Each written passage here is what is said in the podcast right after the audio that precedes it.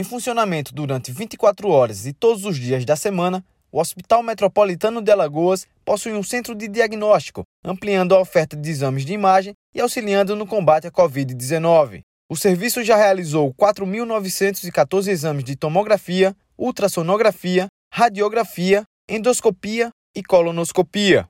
Para André Vitório, coordenador médico do Centro de Diagnóstico do Hospital Metropolitano de Alagoas, a rede de saúde pública do estado ganha mais qualidade na assistência prestada à população alagoana. O Centro de Diagnóstico do Hospital Metropolitano preencherá um vazio assistencial no sistema público de saúde no estado, ofertando exames de alta complexidade, como tomografia computadorizada, ressonância magnética, dentre outros exames que a população mais carente tem dificuldade de acessar devido ao alto custo. E são exames fundamentais.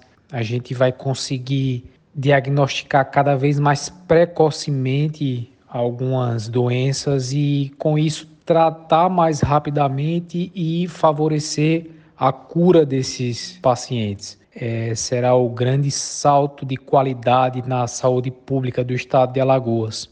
O médico ainda fala sobre a central de laudos da unidade hospitalar, que recebe exames de imagem de várias localidades do estado, como do Hospital Regional da Mata, localizado em União dos Palmares. Esse centro de diagnósticos será o responsável por laudar os exames feitos na, nos interiores, nos hospitais regionais, é, os exames realizados no Hospital Regional da Mata, no Hospital Regional do Norte, do Alto Sertão, do Médio Sertão. É, através da teleradiologia, as imagens vêm imediatamente para o servidor no Hospital Metropolitano, são laudados pela equipe de radiologistas e o laudo já sai de imediato para o médico que está atendendo lá o paciente. Isso favorece uma eficiência e um diagnóstico mais rápido e mais preciso. Sem dúvida, um, um, grande avanço na prestação de um serviço fundamental, que é o serviço de diagnóstico por imagem.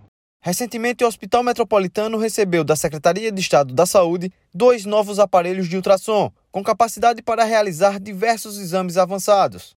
Da Secretaria de Estado da Saúde, João Victor Barroso.